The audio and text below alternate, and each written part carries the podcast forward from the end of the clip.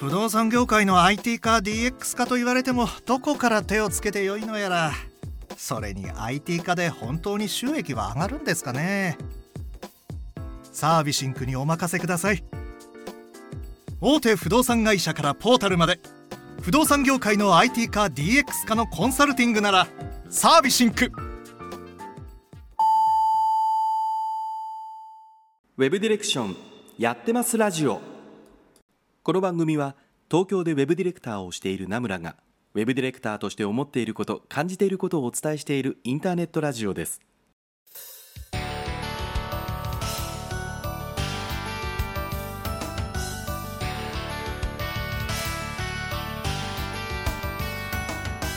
皆さんこんばんは名村真司です。1週間のご無沙汰がお過ごしだったでしょうか。寒いですね。東京地方の方なんかね、えー、先週から雪がどうとかってあるんですけどちょっとね暖かくなったと思ったら今日また寒くなってるんですけどもね。皆さんあの風邪とかひいてないでしょうかね。で先週角掛さんに来ていただきましたけどもね。久しぶりに1時間の回だったんですけどもたくさんの方に聞いていただきまして本当にありがとうございました。まだまだねあの角掛さんと一緒にあの収録したのは残っておりましてですね、えー、まあ、今日も続きますし来週まで続くんですけどもね。全部で3回の放送になっておりますがぜひとも聞いていただければなと思います。であのお正月にですねあの明け明けおめメールというかですねおはがきをいただいてたんですけどもそちらご紹介する時間がなかったので今日ぐらいからねちょっとずつ読んでいこうかなと思っております、えー、ラジオネームただしさんからいただきました。名村さん明けましておめでとうございます。知人に紹介をしてもらい昨年の秋ぐらいからこのポッドキャストを聞き始めました。僕もウェブディレクターをして、えー、仕事をしていて毎回案件で悩むことも多く SNS とかを見てもバリバリ仕事をしてる人の話ばかりでへこんでいました。ただハガキを送ってる人の悩みを聞き安心したりみんなそうだよなと思ったりしていました。そして実は僕はラジオというメディアが名村さんのポッドキャストが初めてでした。すごいね。ラジラジオじゃないというかポッドキャストだけどこのえー、すごい人からおはがきをいただきましたね、えー、正確にはラジオではないのかもしれないのですが映像だけでなく声だけという媒体でこうやって毎週放送があって毎回30分という時間でまとまっているメディアというのがとても新鮮でした。改めて本当のラジオもちょっと聞いてみたり他のウェブディレクターさんのポッドキャストも今年は聞いてみようと思っています。今年もよろしくお願いいたします。ということでねおはがきをいただきましたけどいやなんか嬉しいですよね。あのラジオというねこの声だけの媒体というかねそういったものを初めて聞いたということですけども。まあねラジオ聞かない人はもう聞かないよね。なんかそれこそ災害とかがあってなんかラジオ持っていきましょうでしょことはあってもね。もう YouTube はあるしテレビはいっぱいあるしっていうことで言うとねもうなかなかこう声だけって聞くことがないのかもしれないですけどもね。こうやってあの聞いていただいてそして本当のラジオの方もね興味を持っていただけたというのであればとても嬉しいなと思っております、はい。えー、というわけで今夜も頑張っていきましょう。今夜も30分ナムラについてこい!この放送は不動産業界特化のウェブ制作システム開発でおなじみのサービスシンクの提供でお送りいたします。はいというわけで今週も始まりました、えー、気づいてる方いらっしゃるかもしれないんですけどもねあの冒頭に流しておりますあの僕が代表を務めてる会社の CM ですけども新しくなりました。えー、新バージョンをですね昨年の年末に収録してきたんですけども今回は81プロデュースの相馬由紀人さんというねあのプロの声優さんにお願いをさせていただきました。えー、さっき言いました通りで昨年末かな12月の30日に収録がありましてあの僕もスタジオに同席をさせていただいてですね、えー、撮ってきたんですけども。まあうまいやね。本当にプロの声優さんとは上手ですよ。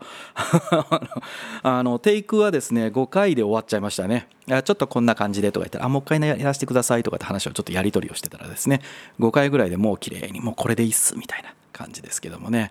あの実は収録のエンジニアをしていただいたのもですねあの僕が声優というかねあの役者を始めようと思って養成所に行った時のその養成所の同期だったということなんですけどもね、えー、相馬さんも僕の同期であの今も僕ねバリバリやってらっしゃるわけですけども今回やってくれないですかということでねお願いをさせていただきました。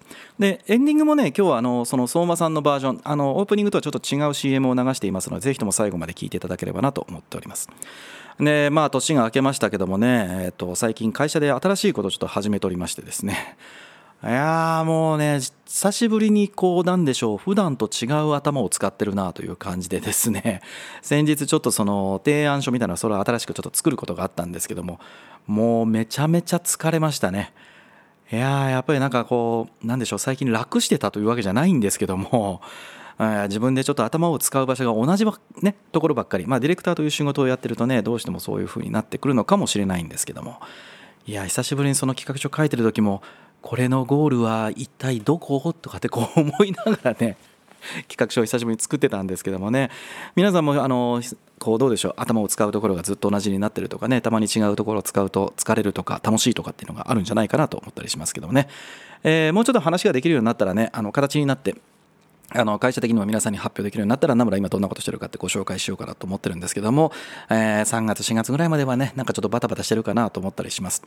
まあ、そういうことはなくてもね、あの年末ぐらいから仕事バタバタさせていただいておりまして、えー、企画書を作ったりとかね、画面設計したりとかね、えー、会社の新しいお客様のこうサイトをね、どうしようかってことをいろいろお話、やり取りしたりとか、システム設計したりとかってね、えー、相変わらずバタバタしておりんすということですね。で次のおはがき行ってみたいと思います。えー、ラジオネームさゆさんからいただきました。いつもありがとうございます、えー、名村さん新年明けましておめでとうございます。昨年からラジオを聴き始め年末には名村さんからの温かい言葉をいただき私もなんとか無事に、えー、年末年始を乗り切ることができました。ありがとうございます。正直なんで名村さんは私の性格をご存知なんだと錯覚するほど温かくずんと心に刺さり少し涙してすっきりしました。ということです。もうねあのありがとうございます。そんな風に言われるとちょっと恥ずかしくなりますけど。えー、あの時ああ泣くことすらできてなかったんだなと気がついたぐらいでした。わがままかなと思いつつも一言お願いしてよかったです。本当にありがとうございました。これからも楽しくラジオを拝聴させていただきます。えー、PS リスナーズチョイス投票させていただきました。ということでねおはがきいただきました。あの年末にねあのおはがきをいただきましてあのお仕事大変だったということなんですけどもね、まあ、僕なんかのお言葉で頑張ってくれたというなら本当に嬉しい限りだなと思いますよね、えー まあ僕も別にこう疲れたりねすることはあるしあのしんどくなってなんかもうダメだなとかって思いたくなることもありますよ。そりゃね。えー、いろんなことありますからね。でもまあ誰かに頼るっていうのは別にいいんじゃないですか。誰かがきっと見てくれてますよ。あの頃ラジオを聴いてくれてるね。あの方々もそういう人いると思いますし僕もいろんな人に助けてもらってね、えー、なんとかかんとかこうやって仕事をさせていただいてるわけですからこのラジオを聴いていてですねあのそんな風に思ってる方がいらっしゃる思ってくれるか思ってくれる方がねいるっていうのはとても嬉しいことです。はい。ですのでね、あの本当になんかこんなこうウェブディレクターとかね、ウェブ制作とか関係ないおはがきでも全然構いませんのでね、送っていただければ、あの僕も読ませていただいて皆さんから元気をもらえますし、えー、僕が何か言うことがね、ちょっとでも誰かの役に立ってるっていうんだったら、こんな嬉しいことはないなと思っておりますので、またぜひともね、皆さんおはがきを送っていただければなと思います。それではいつものおはがきのコーナーに行ってみたいと思います。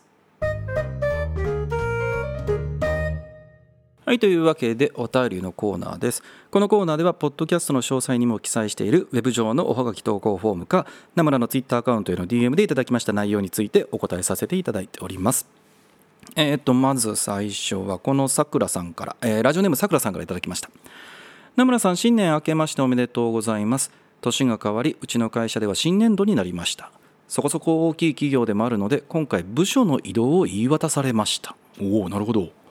仕事の内容は変わっていないし会社自体が嫌いとかは全然ないので移動そのものには何にも文句はないのですが新卒入社の会社で5年間ずっと同じ部署だったので不安なんです。特に事業内容が全く違っていてそれまでは B2B 系だったのが B2C 系になるんです。なるほど、えー、これまでと全く違う意味で転職をする方もそうだと思うのですが社内でちょっとした転職した気分です。こんな風にこれまでと全く違う業務の部署に移動になった時って名村さんだったらどうしますか？部署の立て直しってほどではないんですが成長させてもらいたいって話を受けているのもあって、えー、気負ってるのは分かってるんですができれば会社に貢献したいと思っててどう動くのがいいかアドバイスもらえると嬉しいですということでおはがきをいただきましたけどね、えー、部署移動僕一番最初に勤めた会社は結構でかい会社になっていったので、まあ、だんだん部署が変わったりそうですね。あの制作じゃない仕事っていうことでね。あのその時は B2B のあの事業の部署にいたんですけどもその B の方々にこうその会社が提供しているツールをどうやってあの使えばいいかみたいな講師みたいなね仕事をすることもありました。でそうですね。僕はまあ今の会社でねやってることがそれをずっと考えてるというかまあでも今の会社関係ないか。この仕事してる時にずっと思ってることか。あのお客様の顔をとりあえずはリアルに思い浮かべていただきたいなというふうには思いますよね。なんだろうあの具体的にディレクターなのか制作なのかっていうのがちょっと書かれてらっしゃらない書いてらっしゃらないんであのちょっとずれてるかもしれないんだけどさあのやっぱり僕らがやってるものってお客様がどう使うかとかどうやればこう喜んでくれるかとかね、えー、いうものに対してこうお手伝いをさせていただくのが僕らの仕事だと思うんですよ。でそうなってきた時にやっぱりこう自分が誰のために仕事をしてるのかっていうこともちろんあの自分の会社のねこう最後に書いてらっしゃいますけど、まあ、部署の立て直しというか成長させるってことで考えるとチームの仲間であるとか上司とかねそういうのがいらっしゃるとは思うんですよ。けどやっぱり自分このウェブに関わるお仕事をされていてそれを誰が使うんだろうかその人たちがハッピーになるんだろうかとか使ってよかったなとか、うん、まあ逆に言えば使いにくいなとかね。そういうのがないものをやっぱり提供することがこう一番だと思うんですよ。それをちゃんと提供していれば、えー、例えばこれ自社の媒体をやってらっしゃるんだったらその媒体が良くなるだろうし B2B B2C か。B2C 系のサービスに対しての何かこうコンサルであるとかウェブの制作であるとか企画書を出すとかね。そういうこととか、まあ、別に HTML を作るとかデザインを作るとかシステムを開発するとかって何でもいいと思うんだけどあのその使う人が喜んでくれるよねっていうことをやっぱり最後ちゃんと考えててほしいと思うんですよね。で僕は Web のディレクターをしてるのであの最終的にこうどこまで例えば商売ですからあのどっかでその収益とかお金って感覚は絶対いると思ってるんだけどやっぱり使いにくいなとかさなんか騙されてるなと思うところでこう商売って多分うまくいかないと思うんだよね。だからやっぱりこう使ってくれる人がこういうふうに考えたら喜んでくれるなと思うときっとそれは商売になるし、えー、使って便利なんだからいいなと思ってお金を払ってくれるとかってつながっていくと思うんですよ。でその結果が最終的にその会社さんのとかさくらさんがいらっしゃる部署に対してねこう収益が上がってくるっていうことになってくるので、まあ、成長とか立て直しとかっていうところにつながるんじゃないかなと思うんですよね。でなんだろうそのお金の話とか収益の話とかって僕特にかもしれないんだけどウェブをやってらっしゃる方ってなんか、まあ、日本人全般だけどさあんまり口に出すといやらしいとかさ金のためにやってんのかよみたいな話なんだけどじゃあそれ言い出したらじゃあ金はもらわずに給料1円ももらわずにこう仕事やんのかって話もそうだしさなんかこうどうやれば儲かるかみたいな話にするとすっごいいやらしく聞こえるのに自分の給料みんな上げたいじゃん。だからそれって突き詰めたらいやなんかお客さんからお金をもらうためにこうではなくてもっといいものをって思ってるんですけど僕の給料を上げてくださいできれば何万円みたいな話って言ってなんか言ってることちょっと矛盾してねとかって僕結構突き詰めると思っちゃうのでやっぱり商売の感覚って大事だと思いますよ。なので僕はそれを考えた時に一番最初に見るって誰だっけ？みたいな感じで言うと 2C であればその C の方々が喜んでいただける、まあ、あのちゃんとしたものが提供されてるとかデザインがいいとかユーザーインターフェースがいいとかねそういったものではないかなと思うんですよ。なので、まあ、僕も部署を移動してた時にあのぐるっと回ってねさくらさんの質問ですけど一番最初その部署が、うん、誰がお客さんなんだっけとで誰が喜んでくれたら自分たちの収益にちゃんとつながっていくんだっけとでどういうふうな喜び方をしてくれたらいいんだっけみたいなところをその面識があるんだったらこう面識ある人に聞くし、まあ、そうじゃなかったら改めてそこでやってることって何だっけみたいなことを聞いて、まあ、上司の方といろいろお話をしたりとかね、えー、することによって誰のために仕事をするのかってことがはっきりさせる、うん、それがないと多分ねしばらくの間作業者になっちゃうと思うんだよね。よくわからないから言われたことをこなしてますってなってくるとうまくはまればいいけどそうじゃないと結構辛いというか日々が気づいたらあっという間に流れていくというかねそういう風になってしまうと思うのでやっぱり具体的に誰のために仕事をしてるのかってことを意識しながらね、えー、仕事を望んでいただければ新しい部署とか新しいこう 2B が 2C になったっていう話とかねっていうのも含めていい結果を出せるようになるんじゃないかなと思ったりします。あのもしディレクターですよとかねあのデザイナーですよとかってね具体的な職域があってもうちょっと突っ込んだ話を聞きたいというのであればまたぜひおはがき送っていただければなと思います。ということで皆様からの Web ディレクション Web 制作の疑問質問また普段あったことや今だから言えるありがとうごめんなさいなどのおはがきをお待ちしていますポッドキャストの詳細にも記載しているウェブ上のおはがき投稿フォーム、ナムラのツイッターアカウントへの DM からラジオネームをつけてお送りください。またツイッターのハッシュタグ、シャープウェブアンダーバーディレクションをつけたツイートをいただいても、このラジオで採用させていただきますので、そちらの投稿もお待ちしております。これからも楽しいおはがきお待ちしています。ということで次はゲストのコーナーです。先週に引き続きましてウェブプロデューサー角掛武さんにお越しいただいています。先週からの続きですので、えー、ジングルの後すぐに始まります。もし今日久しぶりにこのラジオを聞いたよという方はぜひ、えー、先週からね聞き直してみていただければと思います。それではゲストのコーナー行ってみましょう。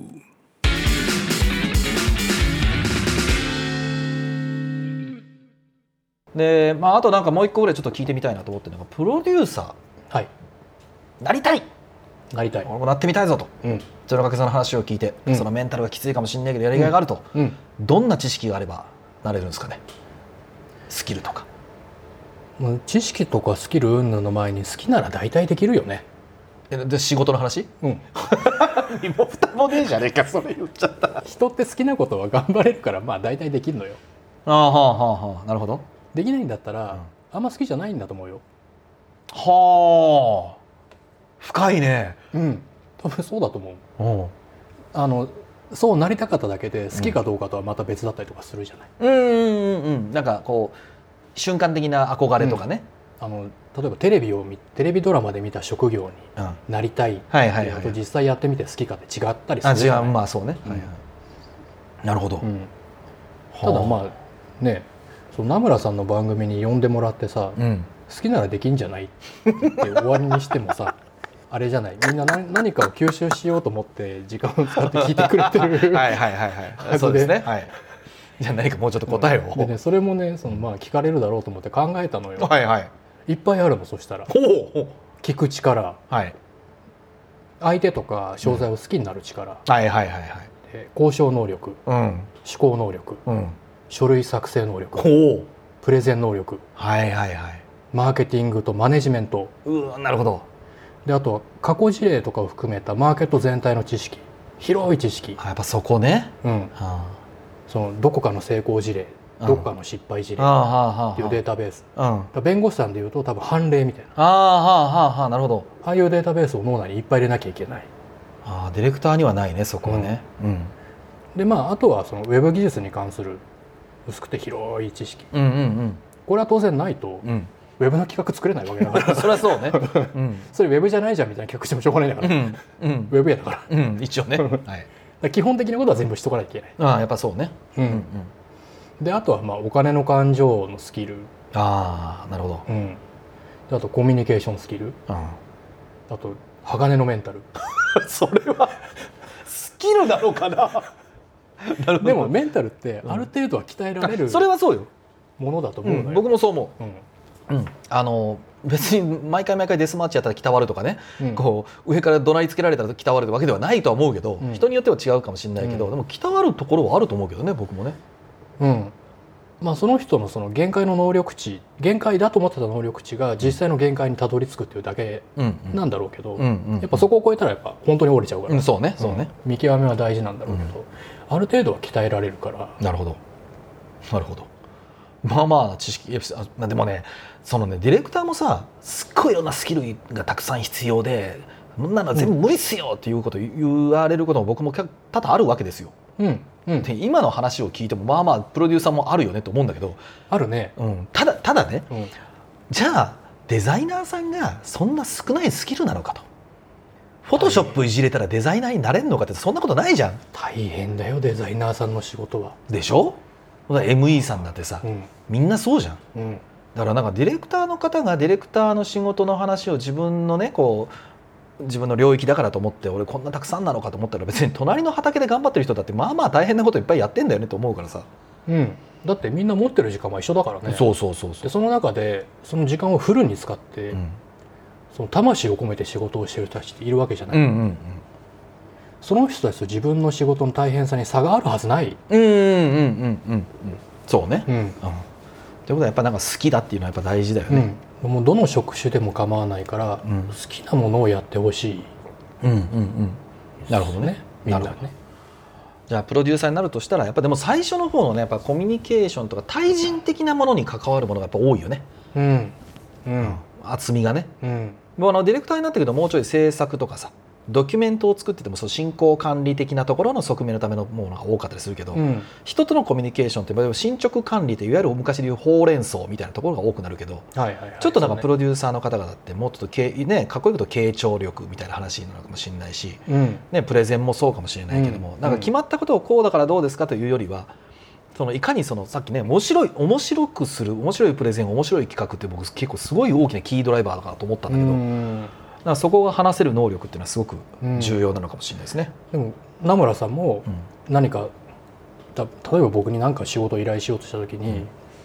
つまんなそうだけど実現可能な企画書を持ってくるうん時と、うん。すっごい楽しそうな企画書を楽しそうにしゃべる、どっちに発注するよ、いやまあ絶対楽しい人、ね。ね楽しんでくれそう、うん。うん。まあ、もしくはその例えばね本当に地味な仕事かもしれない何をもって地味かちょっといろいろあるけど、うんうんけどどうやれば面白くなるかを一緒に考えてほしいんだよみたいな人。うん。せめてね。うん。っていう人とかやっぱり一緒にやりたいよね。うん、どうせやるんだったらさ、であなたのことが好きですってなってないと、うん。向こうも心を開いてはくれないじゃない、まあまあそれは分かる。だから相手に興味がない人には絶対こっち興味持たないもんね、だそれをなんか小手先で好きっぽく見せるみたいなのって多分本とかにいっぱい書いてあると思うんだけど、あれ本当に良くないと思う、あむしろね、うん。ああなるほど。好きにならなきゃダメよ。本当にね、うん。好きっぽいのではダメと。そあー。まあそれさっきさおあの例えば僕と角掛さんのね男ですから、まあ、対象を例えば女性にしましょう、う、うん。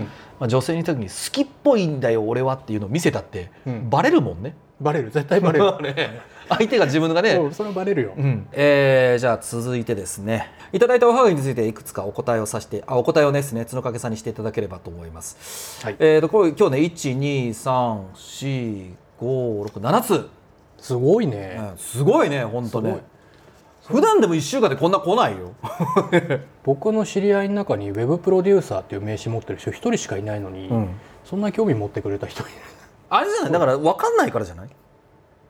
あだから聞いてみあたいと動物園に行って動物見るみたいな あれかな。それそれは知らんけど俺はそうそこまではどうとは言わないですけど。なんなんとかピテクスはみたいな。いやそれ言うと今これこのハガキの人たちはお前らみんな動物まあやめとこうこれ言うとやばくなるか いらやそっちじゃねえ。やめておきましょう。じゃあまず最初です、えー、マンボウ豆腐さんからいただきました、えーこんにちは。いつもお世話になっています。僕の質問はプロデューサーとディレクターの求められる、えー必須な経験スキルまた生まれつきな資質等ありますでしょうか？よろしければ3つほど出していただいて順位をつけてください。なかなかハードル上げるね、えー。3つだもんね、で時間があれば営業マンがプロデューサーになるディレクターになる際のロードマップなるものを教えてもらいたいです。お二方の第一印象をお願いいたします。あこれ僕が角さんの角さんが僕にってことね、えー最後のやつだね。かな、うん。そうかな、うん。でもこのでもマンボウ豆腐さんっていうのは今営業マンをされてらっしゃるとはいいうことでしょうね、はい。そうですね、はい、ということですがいかがでしょうか？まあ、3つはね、うん。よくわからない。はい。はいわかりました、うん。まあまあじゃあお答えをいただければ、ただ、うん。営業からプロデューサーになるっていうのは、うん。比較的なりやすいフローだろうなとは思います。ほうほうほう。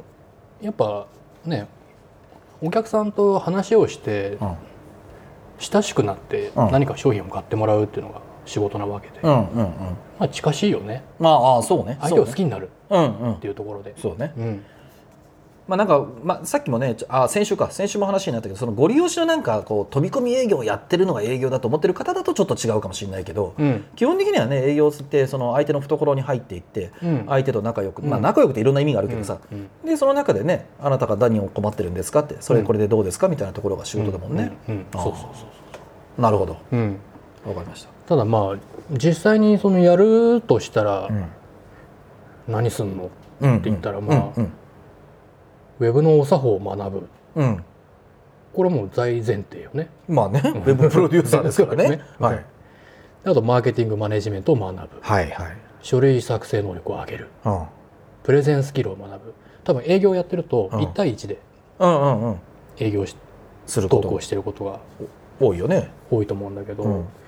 プロデューサーの仕事になると、うん。相手10人に対して自分1人みたいなはあはあはあはあはあ。状況で、はいはいはい。あのスライドを映してうん。プレゼンをしたりとかすうんるこうんうんともあるわけで。うんうんうん例えばプレゼンのスキルっていうのはうん。当然必要になるよね。そうですね。う。ん。なるほど。であのふわっとして忘れられがちなのが、うん。出していく企うん。画アイディアに対してうん。根拠がきちんと用意できるか。ああはあはこういうふうにやると売れると思います。あ。うんなぜならっうんうんうん。ていうところが納得のものが用意できないと、うん。予算っていうのは絶対降りてこない。ああそうですよね。うん。そうじゃないとお前にベットするよってかけるよっていう話になっちゃうもんね。うん、でその根拠を用意するためにはうん。やっぱりその基礎の学習っていうのを徹底しておかないと、うん。何が必要かがわからない。はあはあは何と何があればうん。人はそれは合理的だね。はあはあはあ納得するはあ。はあはって分かんなくなっちゃうじゃない、あうん。ベースがない、らもう基礎学習をもうとにかくやり続ける。その基礎学習ってうん。そのさっきのマーケティングとかうん。人の購買意識がどういうふうになるかとか、うん。興味がどういうふうに生まれてうん。購入に至るとかそういったとこそうね。ろ、うんうん。まあそれもそうなんだけど、うん。そのアマゾンに売ってるん。マーケティングって書いてある本あ。を片っ端から買うとかあもうそういうことね。マネジメントって書いてある本を片っ端から買うとか。はいはいはいということは角掛さん結構本読む人？めちゃくちゃ読む。ああそう。もうね好きで好きでしょうがないの本読むの。ああそう。だってさ、うんうんうん。何か一つの学問マーケティングとか、うんマネジメントとはい。かに対して、うん。その命をかけて研究してきた人たちうんうん。のアウトプットがうん。1500円とかで読めるわけじゃんか。うん。めちゃくちゃ安くない？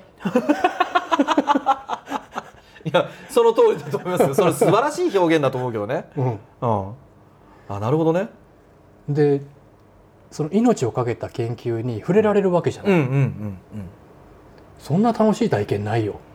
ああそれ先週も言ってたその意味出すとか知恵像とかああいったものを読むのが好きとか、うん。多分それその頃からやっぱその感覚があったんだろうね。多分そうなんだろうね。ああなるほどじゃあやっぱりそのなんか本に書いてることなんてではなくてむしろやっぱり本に書いてることっていうのは、うん。それねやっぱりでもあれ編集もあって、うん。ちゃんとテーマも決まってて、ね、本にするんだったら例えば256ページだったら256ページとかってね、うん。必要な紙というかページ数もあったりするわけじゃん。でその中で起承転結なのか序波球なのか、うん。ちゃんと構成も考えてね、うん。作られてるわけですからね。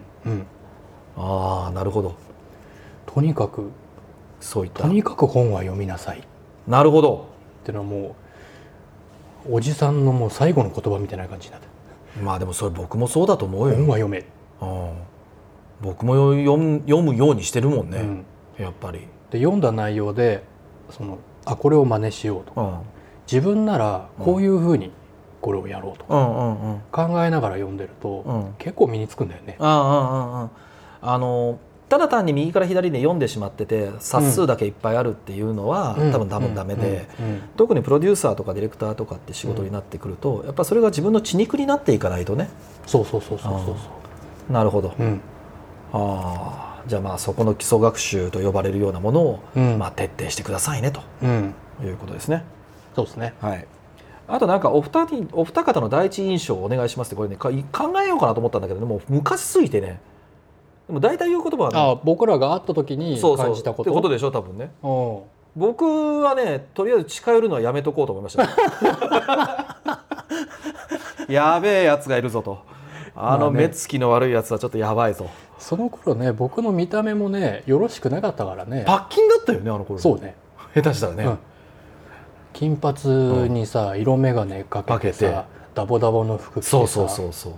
なんかちょっと郊外のヤンキーを絵に描いたらこうなりますみたいなとこちょっとあったよねうん。なんとか法廷とかにいそうな感じ。今も大丈夫だった？大丈夫大丈夫不正字だから大丈夫そういうまあ でもでも冗談です半分ぐらい冗談ですよでもなんか見た目はそんな感じあったよね、そうね。うんうん。まあでも今とあんま変わんないかな話をしたらやっぱり仲深い子だし深い子っていうか僕よりちょっとだけ年下だからそう言いましたけど深い方だしっていうのもあったし。まあそうじゃなかったらこんだけ長いこと付き合わないよね、そうね。うん。うん。だからねなんだかんだそのちょっと話をしてみたらさ、う真剣に仕事に向き合ってるうんって思うわけじゃない。うんうんうん。そしたらまあ見た目のこととかまあどうでもいいよ、どうでもいいよね。う、ん、でその頃のウェブ業界って まあまあそれなりにめちゃくちゃだったから。うんそうね、ああのの珍しい存在でもなかったじゃない？あのパッキン他にもいたからね、いたじゃない、うん、何人かね。割と大きい会社のあれとかさ。そう結構偉い当時めちゃめちゃ偉い人だったけどね。めちゃめちゃパッキンだったよね。そうだね。でなんかオープンセミナーで平気で顧客いるのにディスったりするっていうことしてたけどね。僕の某某人の第一印象それだったんだけどねあの昔ウェブ業界の狂犬と呼ばれてた人でしょ？そうね。そうね。そういう人もね結構アバンギャルドな人いましたからね、いた。うん。いた。まあ、え逆に角野さんなんか覚えてる僕のなんか印象とかって？十何年経っちゃったからね。もうどこで最初に会ったのかをさ思い出せないうんそうそうそんだようん。ね、ただやっぱりもうさっき言った通りだよなんかなんかの時に話をしてみたら、うんあめちゃくちゃこの人真剣に向き合ってるわって思って、うん僕はあなたのことが好きですって勝手に思ってる。ああまあねこう、うん。今日ねあの聞いてる方々ねこう今までのゲストの方で全部オンラインだったんだけど今日目の前に本当にいるんですよ。本当にリアルで。これリアルで撮ってるんだけどなんかねそういうのを面と向かって改めて言われるとねこの年になってこんなこと男に言われると結構恥ずかしいものがあるので まあこれぐらいにしときましょう。なんか変なダメージを食らいそうなんで、えー、マンボウ豆腐さん以上ということでまた別の時になんか鶴岡さんに話をしてみていただければと思います。はい、はい。ありがとうございます。では 次のおはがきに行ってみましょう、えー、斉藤雄一さんですけどねラジオネームだと思いますけども、えー名村さん角掛さんはじめまして、えー去年お二方のウェビナー角掛さんと名村さんウェブプロデューサーとウェブディレクターが見る世界を受講しました。ありがとうございますえー今回角掛さんに質問ですが角掛さんはどうしてウェブプロデューサーという仕事を選んだのですか？またその面白さはどこにありますか？ということですけどもこれ先週ちょっとね答えていただいた内容ですかね、そうですね、うん。まあでも今でも楽しいんですよやっぱり。楽しい。本当に楽しい、ウェブディレクター的なところの仕事もしたりとかうん、することはあっても、そこは、まあ必要だからうん。頑張ってやっている。うん、プロデューサーの部分はうん。好きで好きでたまらなくてやってる、はあなるほどね、うん、まあそれが何がどこに楽しさがあるかとかっていうのは、まあ、先週の放送をじゃあ聞いていただいて、そうですね。ということでね、はい。えーちょっと先に話をしていただいたんですいただいたんですけども、えー、斉藤さんまた先週の放送をちょっと聞いていただければと思います、えーでは次のおはがきにいただきましょう、えーこれはラジオネーム多分縦ごあそうですね。縦ごとさんですえー名村さん、角掛さん、こんばんは、縦ごとと申します。私は関西の制作会社でデザイナーをしています。私は将来的にはもっと上流の仕事がやっていきたいと思っていて、名村さんのポッドキャストを聞いていて、ウェブディレクターという仕事の面白さや難しさを日々感じています。今回、角掛さんがゲストにいらっしゃることでお聞きしたいことがあります。私の会社では、ウェブプロデューサーという立場はいませんが、制作会社には必ずウェブプロデューサー、ウェブディレクターがセットでいるものなのでしょうか。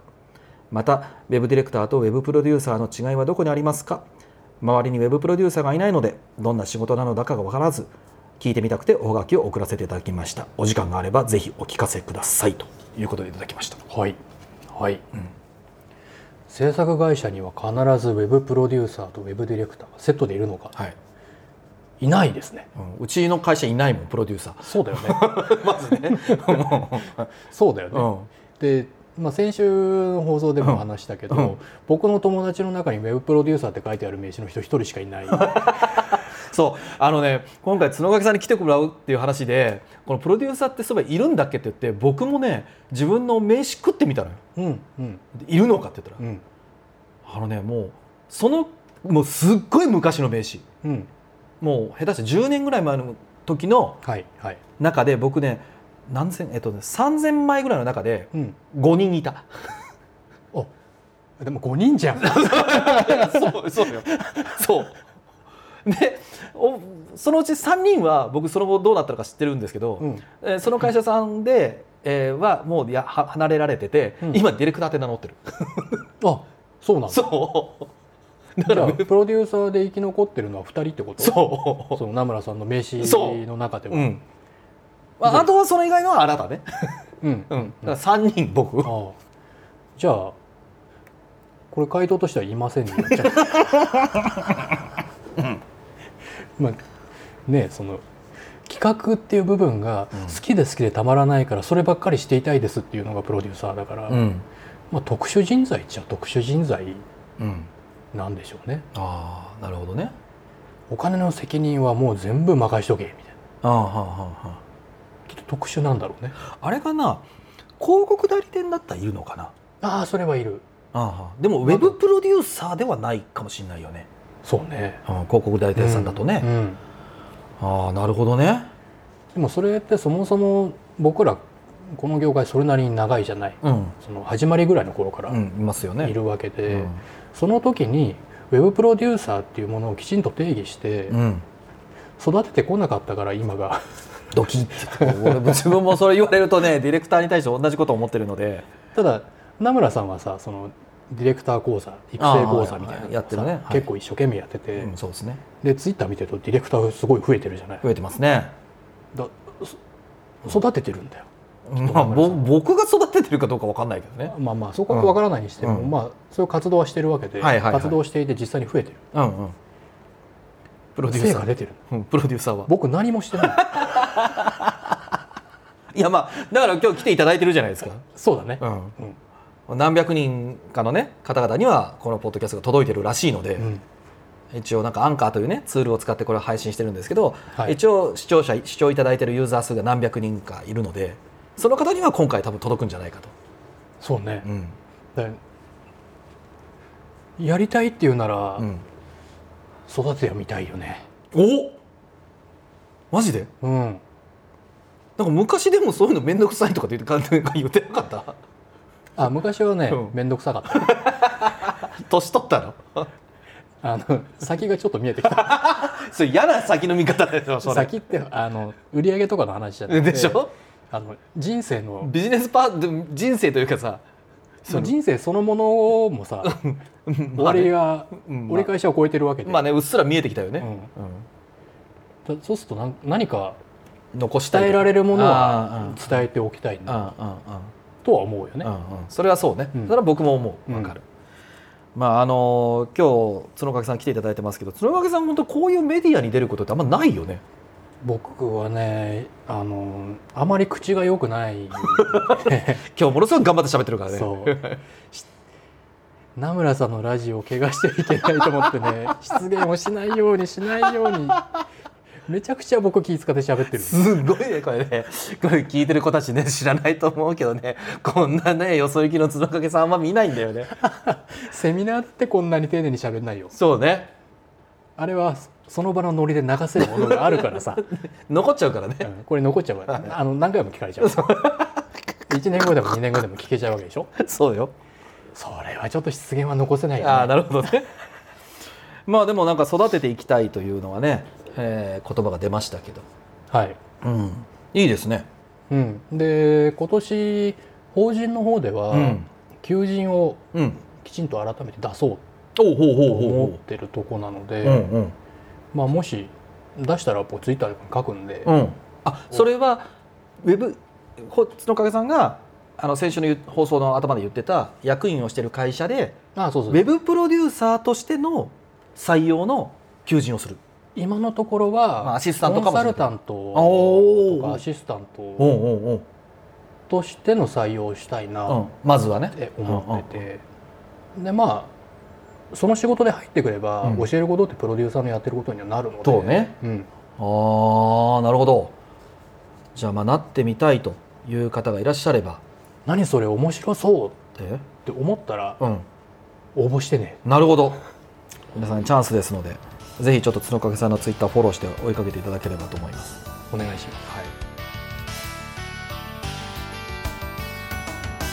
はい。ということでね、えーゲストのコーナーで角掛さんとねお話をさせていただいてまして、えーまだおはがきはねあのいただいたおはがきのお答えをいただいているので来週おはがきのね、えー最後まで、えー角掛さんがどういうふうにお答えいただいたかってことを放送させていただければなと思ってますいやーもうね面白い話をねずっとしてくれてるなと思うんですけど先週ね角掛さんが言ってたんですけどもこうすごく楽しい企画をすごく楽しくプレゼンするみたいな話をしていてねしてくれてたんですよね。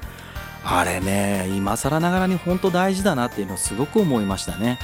なんかななんだろう。僕はディレクターなのでついついねあの理路整然と企画を作ってしまいがちなんですよね。あの当然ながらこうディレクターは終わらせることが仕事だったりするので終わらせるためにっていうことなんですけどもやっぱりね企画ってワクワクしたりとか面白いとかっていうことがねすごく大事だなっていうのをねこの1週間ぐらいずっとこう考えてたりしました。皆さんにとってもねあの単にウェブプロデューサーがディレクターがっていうわけではなくて角掛さんがどういうふうな心持ちでね仕事をしてるかとかっていうことをね、えー聞いてみていただいて仕事に役立てていただければなと思ってます。であのイベントの紹介を少しさせてください、えーもう来週末になりますけどもね2022年1月22日の土曜日21時からディレクター談義ボリューム12を開催させていただきます、えー内容ですけどもウェブディレクターのコミュ力原稿化力を鍛えるという内容で、えー、と僕とですね長田さんでお話をさせていただければなと思っております。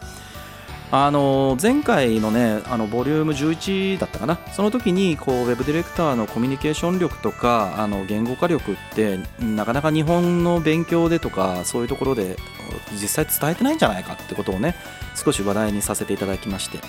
でそのことってもうちょっと深掘ってみたいねっていうことで長田さんが、まあ、いつもの通りあのアイデアを全部作ってくれておりますのでね。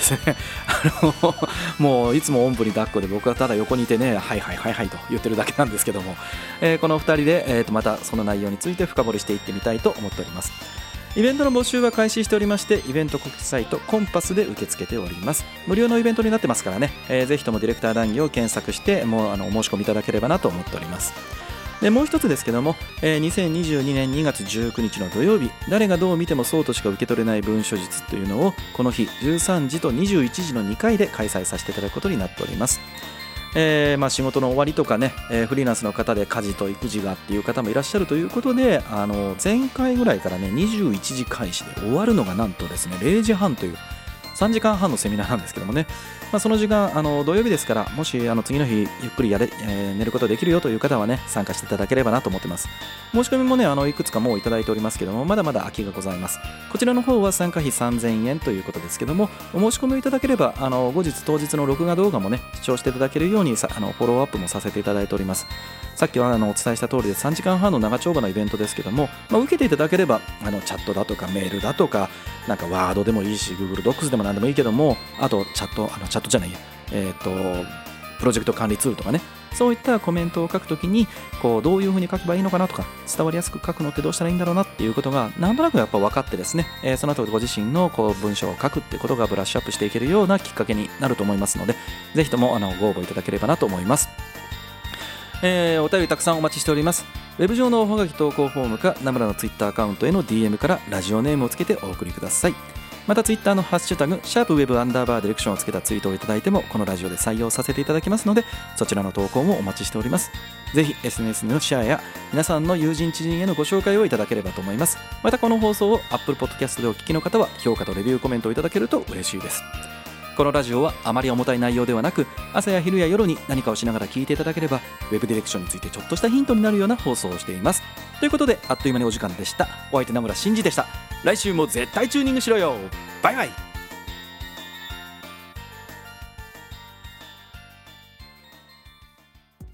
不動産業界の今後には IT 化やデジタルトランスフォーメーションという言葉が行き交っています。この流れは本当なのでしょうか？サービシンクは不動産業界の IT 化に特化して13年。不動産業界に合わせた IT コンサルならサービシンク。